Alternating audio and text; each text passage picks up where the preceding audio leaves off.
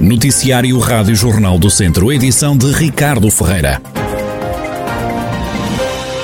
O Governo mudou as regras de confinamento para os conselhos de baixa densidade. A matriz de risco foi alterada para os municípios com menos habitantes, como acontece com a maioria dos conselhos da região, que só voltam a confinar quando tiverem 240 casos por 100 mil habitantes. Na região, só Viseu não está na lista dos municípios de baixa densidade. Esta alteração foi anunciada hoje pelo Primeiro-Ministro António Costa. Um dos autarcas que mais reivindicou mudanças na matriz de risco foi o Presidente da Câmara de Carral do Sal, conselho que esteve confinado confinado durante um mês. Rogério Abrantes defende que o governo podia ter feito esta alteração mais cedo, mas sustenta que vale mais tarde do que nunca. Isso é uma situação que nós pedimos eh, várias vezes, não é? Porque, enfim, um conselho como o nosso, com 11 casos, estar confinado, uh, e que são 11 casos espalhados por 60 e tal quilómetros quadrados, uh, enfim, não havia razão, julgo que se justificasse, e mais quando tínhamos uh, situações praticamente controladas. Mas pronto, sinto-me feliz por, por uh, bom, mais tarde que nunca, não é? O governo é que sabe, uh, mas acho que isto que está a ser feito hoje já podia ter sido feito há dois ou três meses e os prejuízos poderiam não ter sido tão voltados como foram. Esta quarta-feira foram também conhecidas as regras para as novas fases de desconfinamento. Há duas novas etapas para o país abrir ainda mais. Rafael Santos. A partir do dia 14 de junho, o teletrabalho deixa de ser obrigatório. O comércio também fica sem restrições.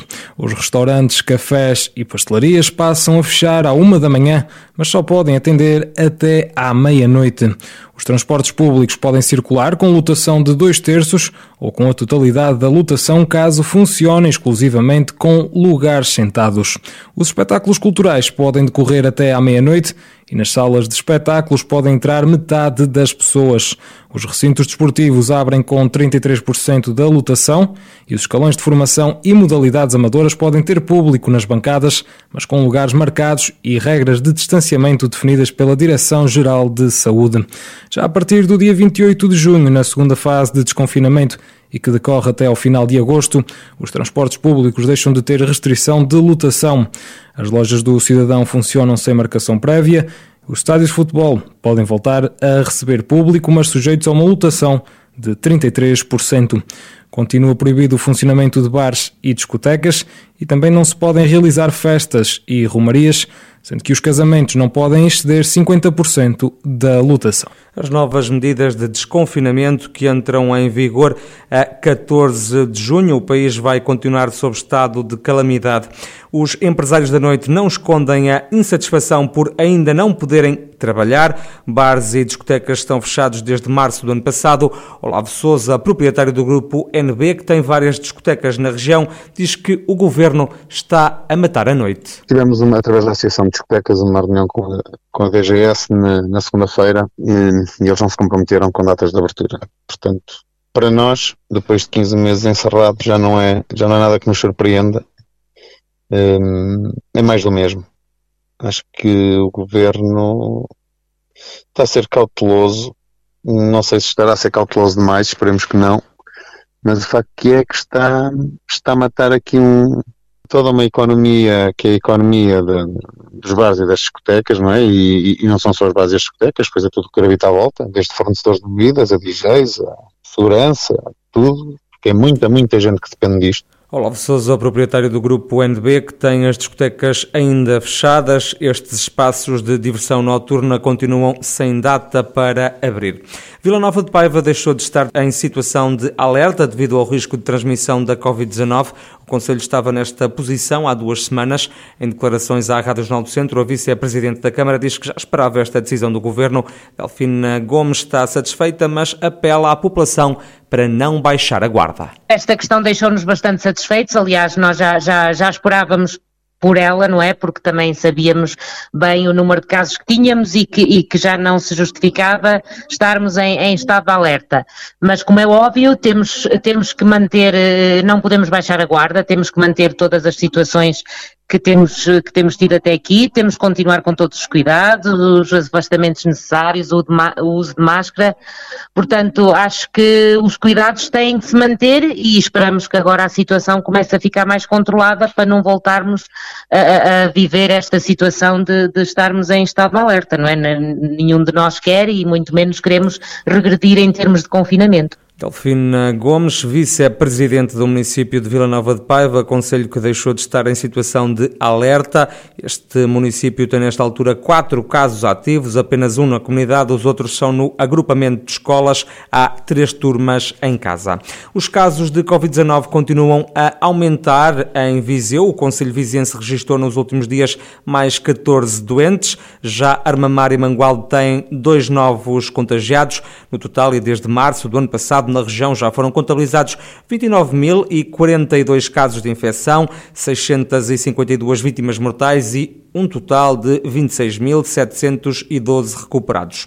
Por suspeitas de furtos no Conselho de Tondela foram identificados dois homens de 32 e 57 anos. Os dois indivíduos que atuaram sozinhos foram apreendidos vários objetos que tinham sido roubados. Os suspeitos foram constituídos arguídos e os casos remetidos para tribunal. O presidente da Câmara de Castro Daire reclama uma discriminação positiva dos Conselhos do Interior. Paulo Almeida pediu esta quarta-feira mais apoios por parte do Poder Central à Secretaria de Estado da Valorização do Interior no lançamento da Estratégia de Promoção Turística do Conselho. Senhora Secretária de Estado, em nome da coesão territorial e da valorização do, do interior, é fundamental uma discriminação positiva nas políticas centrais para com os nossos territórios. Temos uma estratégia clara e bem definida. Temos muitos projetos de enorme valor acrescentado para Castro Daire e para a região precisamos do apoio do Poder Central. A breve prazo, o PRR, chamada Bazuca, trará para Portugal muito dinheiro e, por, e, por conseguinte, será, será uma enorme janela de oportunidade, como nunca, para colmatar as assimetrias regionais e alavancar os seus territórios. Deixo-lhe aqui o repto para que a sua distribuição tenha em conta estes critérios. O autarca lamentou ainda o estado em que se encontra a Estrada Nacional 225 e pediu ajuda à governante para desbloquear as obras que estão presas no Ministério das Finanças. Coesão territorial é também acessibilidades. E neste campo, a Estrada Nacional 225, nas margens do Rio Paiva, apresenta um estado lastimável cuja requalificação está a aguardar a aprovação da Portaria de Extensão de Encargos por parte do Ministério das Finanças há mais de um ano. Deixo-lhe também este repto e este pedido. Sobre a Estrada Nacional 225, nem uma palavra da Secretária de Estado da Valorização do Interior. Isabel Ferreira lembrou que o Governo está comprometido com esta zona do país. A governante deu como exemplo os apoios lançados pela primeira vez pela tutela e que são destinados em exclusivo aos territórios do interior do país. Foi possível abrir diversos apoios pela primeira vez em exclusivo para os territórios do interior que estiveram em contínuo eh, e que apoiam e estimulam aquilo que nós consideramos essencial para termos territórios do interior prósperos. E territórios do interior prósperos são sempre territórios que trazem uh, riqueza e valor aos territórios e, consequentemente, bem-estar e excelente qualidade de vida aos seus residentes. Falo dos apoios ao investimento empresarial, ao investimento produtivo inovador, e isso é extraordinariamente importante para as dinâmicas de criação de emprego. A Secretária de Estado da Valorização do Interior disse ainda que o Governo está sempre disponível para encontrar os recursos necessários para ajudar os conselhos que não estão localizados no litoral do país. Isabel Ferreira vincou que a pandemia levou os portugueses a descobrir o interior e que o Governo quer não só atrair para esta região turistas, como também residentes, estando a trabalhar nesse sentido.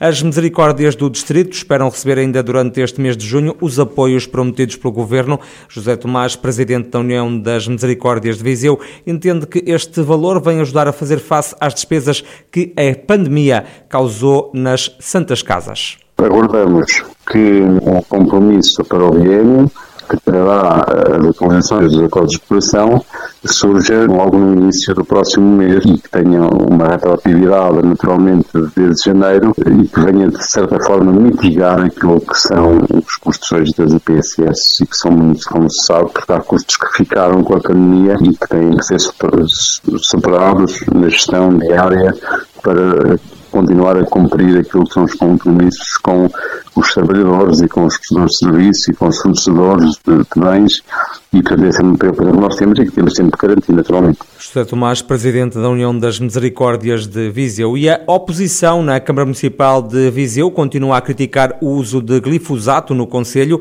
O herbicida estará a ser utilizado, segundo os socialistas, em espaços como o Centro Histórico, a Ecopista e até em bairros. O vereador Bailantunes lembra que há dois anos propôs o fim do uso deste herbicida no Conselho. Em 2019 fiz uma proposta, o Partido Socialista fez uma proposta para se cessar a aplicação de glifosato no Conselho de Viseu.